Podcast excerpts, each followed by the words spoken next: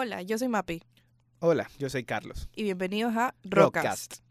Bueno, en este capítulo, ¿qué te parece si conversamos un poquito de la experiencia de los conciertos de rock? Y así mismo traemos ejemplos de los más famosos, algo que pueda ser relevante para quienes nos están escuchando. Claro, pero primero, dime qué opinas tú de los conciertos. ¿Acaso tú has ido a algunos? Por ejemplo, ¿qué expectativas tienes antes de ir? ¿Quieres que sea solo de cantar o más así como que montan un show con diversas actividades y que sea una experiencia más como que creativa? ¿Qué opinas tú? Yo creo, o sea, en mi experiencia personal he ido a dos conciertos eh, de dos artistas que no tienen que ver con el rock, pero igual eh, lo que creo yo es que es importante que las personas tengan esa experiencia, ya que si son solo canciones, obviamente lo puedes escuchar directamente de una aplicación o de YouTube, que igual ellos hacen su video promocional y todo de la canción, pero al ser en vivo y verlos como una en una presentación como tal, creo que lo hace mucho más emocionante. Entonces, mi expectativa antes de un concierto es que sea un show, sea una experiencia que tú digas valió la pena invertir tiempo, invertir dinero, invertir todo lo que tengas que todo lo que conlleva ir a un concierto. ¿Y por tu lado has ido a algún concierto? Por mi lado sí, hace unos cuantos años atrás, ah, creo que por 2015, aquí a Ecuador, en Quito, vino una banda que se llama Simple Plan. Es mi banda favorita. Se presentó en Quito, es una banda de rock contemporáneo. Es mi segunda banda favorita en lo que respecta al rock y creo que en música en general.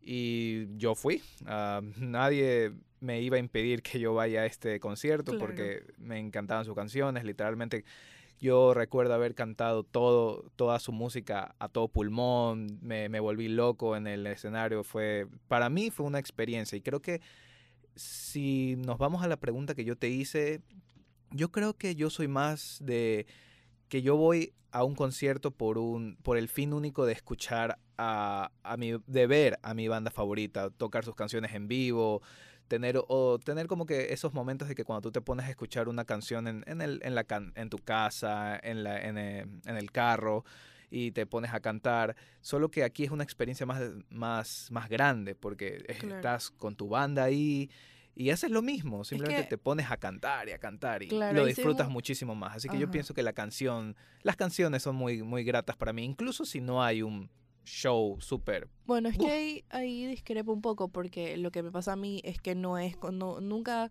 es como que me identifico tanto como digo, esta es mi banda favorita o este es mi cantante favorito. Simplemente es como que la expectativa de este cantante que me gusta y ya mis amigos van a ir y creo un grupo, pero no es como que, por ejemplo, algo, una banda que sí me marcó, como a todas las niñas creo que de 12 años, es One Direction pero nunca alcancé a ir. Mm. Entonces no es como que yo diga, wow, en serio, necesito ir y ahí si me hubiera vivido no me importa lo que pase, así llueva, así haga frío, creo que no hay ningún pero para, para no disfrutar un, un, concierto. Por supuesto. En fin, creo que el tema de los conciertos es algo que la gente busca para recordar para siempre.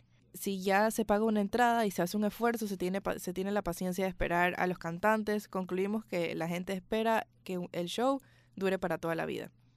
Claro, eso, en mi opinión, como ya te comenté, eso fue exactamente lo que me pasó a mí. Pero dime algo, ¿qué te parece si reunimos los 10 mejores conciertos de rock? Me parece perfecto, los 10 mejores de la historia. ¿Qué te parece si empiezas tú? Ok, te voy a decir esto. En el puesto número 10 está Nirvana, con Unplugged en Nueva York, en el año 1993. Pues te describo un poquito lo que pasó. Ah, presentaron un disco que marcó a toda una generación. Creo que tal vez es, por el hecho de que se lanzó a pocos meses de la muerte de Kurt Cobain o por el nuevo impacto que adquirían por sus nuevas canciones o no sé, creo que la combinación de ambas. Se grabó propias versiones diferentes de David Bowie, The Vaselines, Meat Puppets y Lead Belly. En Nueva York, el 18 de noviembre de 1993, salió como que todas estas canciones en la televisión.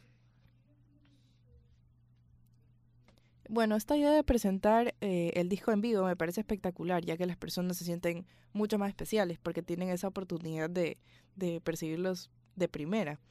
Después que se lance el disco como tal, con grabaciones en vivo, se hace más propio, ya que la banda vivió la experiencia al público reaccionando por primera vez a sus nuevos hits. Entonces creo que eso es una reacción literalmente inédita de lo que están viendo, lo que están percibiendo. Entonces son este es algo mucho más único que presentarlo y luego cantarlo.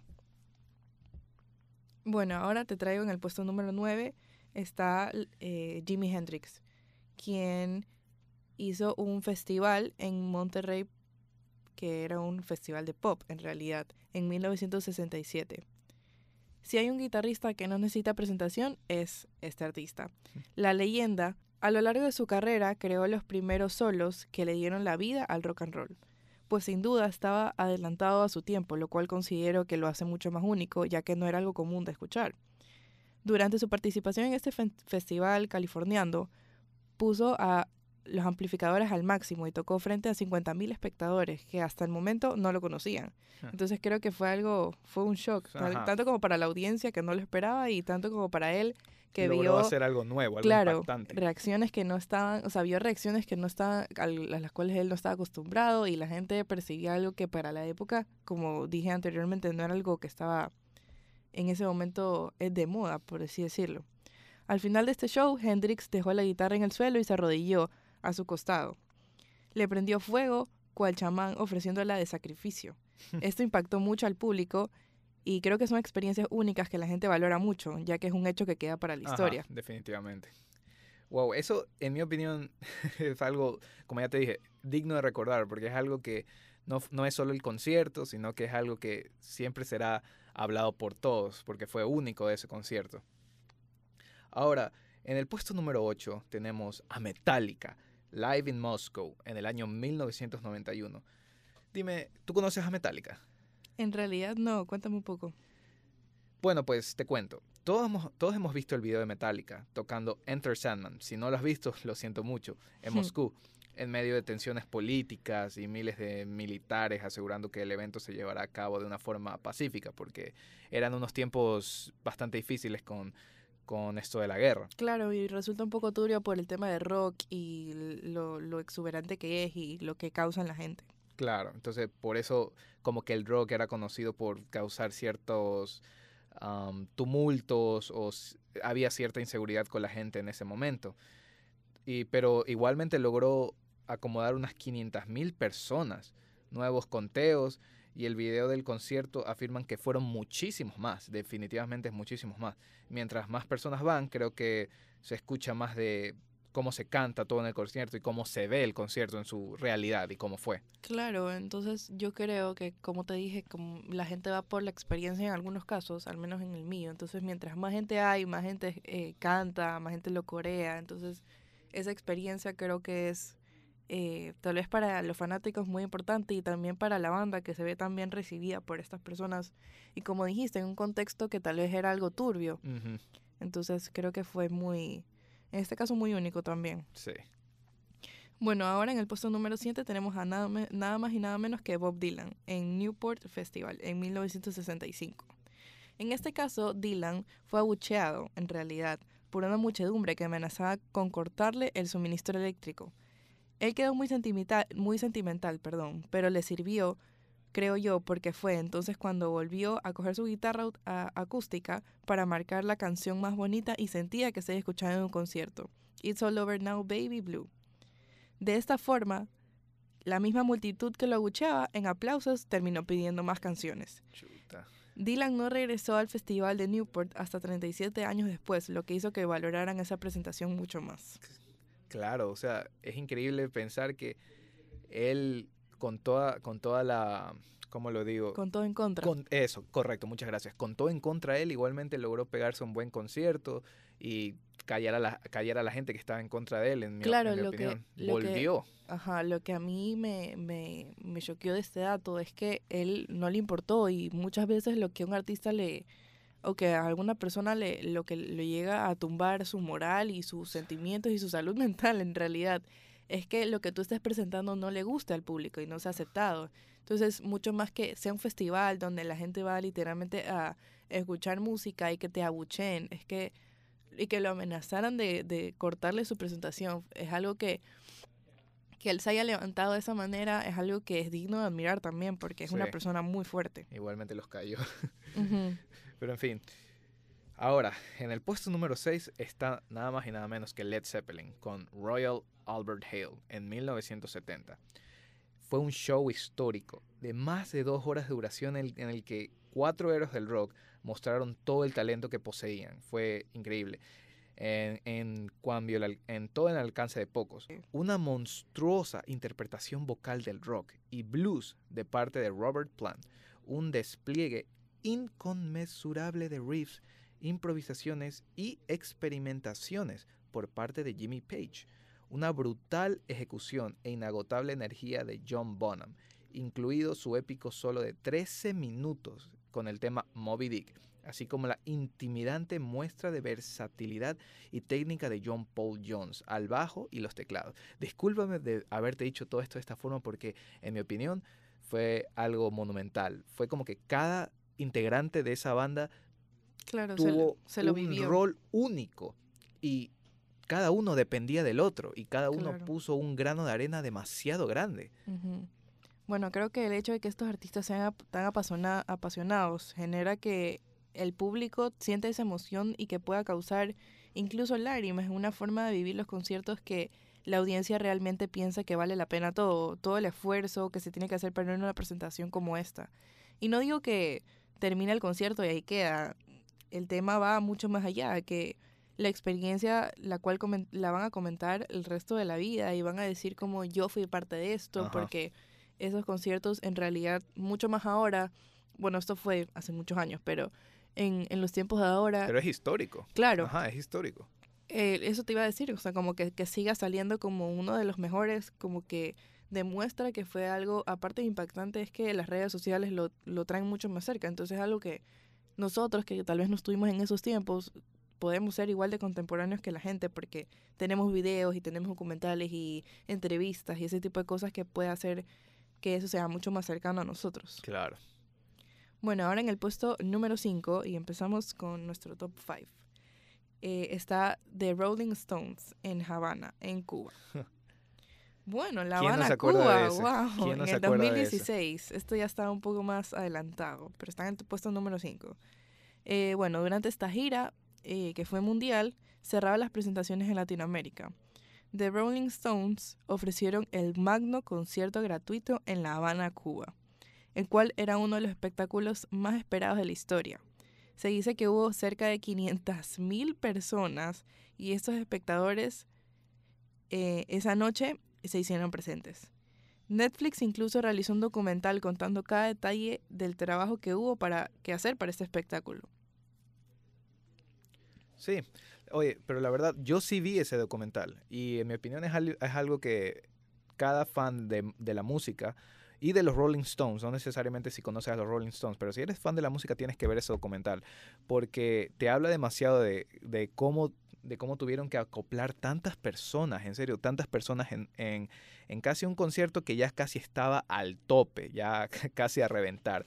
No solo se habla de eso, de cómo pasaron los integrantes de, de la banda y sus experiencias de cómo fue volver a hacer un concierto de gira mundial ya a, estas épocas, porque se habían tomado un descanso en, en, ciertas variaciones, pero fue increíble ver a los Rolling Stones de nuevo. Claro, y creo que esto rompe los estigmas de que, bueno, en Latinoamérica el rock no, no suena tanto, o para eso está el rock latino. Creo que todos sabemos disfrutar lo que es la buena música. Yo sí he visto, en mi opinión, uh, disculpe si discrepo con alguno, pero yo sí he visto que aquí en Latinoamérica el rock, ya sea rock latino o por supuestamente el rock más popular que viene a ser el de Estados Unidos, es, es bastante popular igualmente. Y no solo el, Estados Unidos.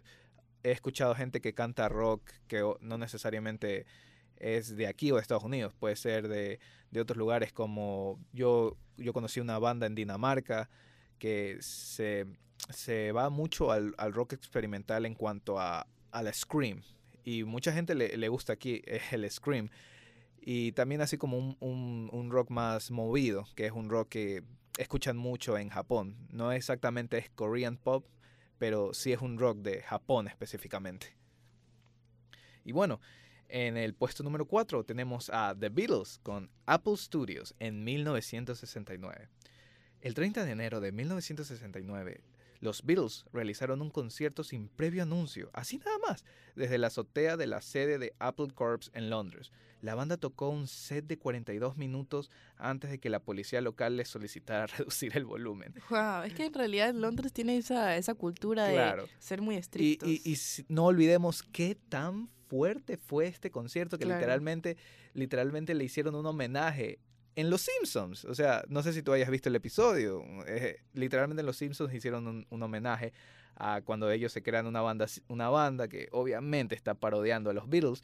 Y hicieron exactamente lo mismo. Y, terminó exactamente lo mismo. No, y no puedo creer la versatilidad y la creatividad de los Beatles como para ir simplemente subir, subirse un, un tejado y tocar una banda para la gente. Fue increíble, en mi opinión. Definitivamente, aunque no se lo crean, concierto, concierto, porque la gente los estaba viendo y los estaba oyendo. bueno, pero, pero, igualmente, esa, aquella presentación se convirtió en la última vez que tocaron en público en su carrera. Un dato algo feliz al mismo tiempo y triste. Claro. Terriblemente. Bueno, ahora empezamos con nuestro top 3. Y en el puesto número 3 se lo lleva Life Aid en 1985. Mm. El 13 de julio se celebra el Día Mundial del Rock en conmemoración eh, de Life Aid, uno de los conciertos de beneficencia más importantes de la historia. La iniciativa surgió por el actor y músico Bob Geldof, quien reunió a Led Zeppelin, The Who, Black Sabbath, Queen y Sting para dar estos conciertos en Estados Unidos e Inglaterra y así ayudar a la crisis de hambre de Etiopía. Sí, ah, aparte del hecho de que fue un concierto bastante... fue hecho por, un, por una muy buena causa, que al fin y al cabo terminó ayudando a muchísimos. El concierto simplemente fue una maravilla.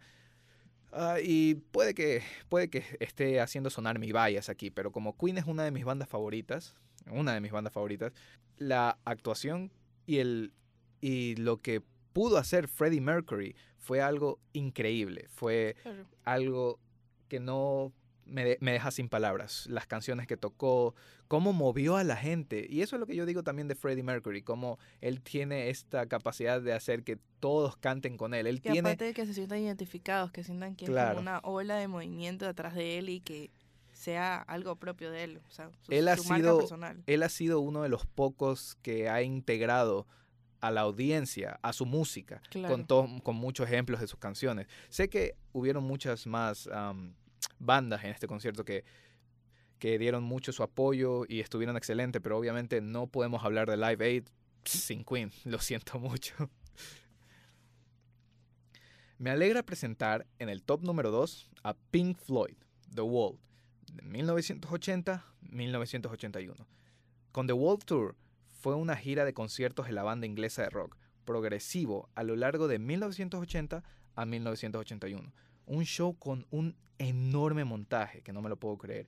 Proyecciones, marionetas, marionetas también, habían incluso gigantes también, y un muro que le da nombre obviamente a, al concierto o a la gira en este caso también, que marcó un antes y un después en las representaciones del concierto el nivel musical sencillamente era inalcanzable para la mayoría de sus contemporáneos. Y no solo es el hecho de que este concierto um, llevó a ser um, analizado por mucha gente por sus mensajes, por su mensaje que estaba por la época, su simbolismo y todo lo que representaba. En mi opinión, algo totalmente increíble. Tenemos nada más y nada menos en el mejor de los conciertos de rock de la historia. En el puesto número uno tenemos a exactamente Queen. en el Wembley Stadium en 1992. Este show de casi dos horas de Queen en el estadio de Wembley fue grabado por completo y lanzado el 26 de mayo de 1992 bajo el nombre Queen, Live at Wembley Stadium, Magic Tour. Fue la gira de promoción del decimocuarto disco de la banda británica A Kind of Magic, publicado el 2 de junio de 1986. Entre los momentos más icónicos de este show quedó grabado dos minutos en los que Freddie Mercury improvisó con el público. Claro, y sin mencionar la cantidad de espectadores que logró. Vuelvo y repito, este no, este no fue el concierto obviamente de Live Aid, pero en mi opinión sí se queda con el puesto número uno por exactamente lo que dije antes. Este fue el concierto en donde Freddie Mercury hizo válida o creó la incorporación de la audiencia con su, con su música. Ahí fue donde una de las, una de las canciones que ellos crearon, de, que ellos hicieron, uh, de We, uh, we will, we will rock you. ahí fue donde, eh, por supuesto que es, y ahí fue donde Freddie Mercury le pidió a la gente, por favor, únansenos. Esta canción es tanto de nosotros como de ustedes. Necesitamos su ayuda. Fue increíble. Eso es algo que no se había visto hasta la fecha de ningún concierto hasta ahora. Por eso está nuestro top número uno. Y bueno, ya para cerrar este tema, por. Ya, que, ya que terminamos, eh, nuestro top 10. Eh, creo que mi experiencia ahora eh, para un concierto de rock y mi expectativa en este caso es que sea algo que yo pueda recordar de para siempre, o sea, una experiencia, algo que cada, cada persona que se presente o cada solista, ya sea una banda, dé su, su, su 100%, porque se lo viven. Eso es un movimiento que en realidad es algo que va más allá de lo que sea que una persona pueda generar como música, así como tal, pero es una, es una pasión, creo yo. Es un movimiento que genera mucho. Claro, como tú dices. Y pienso que tu, opinión tiene un grado de, eh, de, validad muy grande. Yo, por mi lado, obviamente pienso que, obviamente, mientras que el show no tenga problemas, y no, no, tenga problemas, fallas técnicas, obviamente que los, que los compositores estén en, su, en una muy buena salud y dispuestos a dar lo mejor para el público. Yo pienso que para mí no tiene que ser un espectáculo grandioso, ni con, ni con, no tiene que ser el Cirque du Soleil en este caso, por así decirlo. En mi opinión, creo que para mí el, el hecho de estar y ver a esta gente que tanto admiro, que todos los días escucho, creo que es suficiente. Simplemente que estén ahí parados y decir, wow, para mí esta es la mejor experiencia de mi vida, porque los estoy escuchando, los estoy viendo. Entonces, con tal de yo estar ahí, que ellos estén en un escenario, ya sea bonito o no, pero verlos así muy bien, creo que para mí es totalmente suficiente y una experiencia grandiosa. Bueno, esto fue todo por hoy. Me despido yo también, soy Carlos, fue agradable hablar esta semana. Y hasta la próxima, Rockcasters.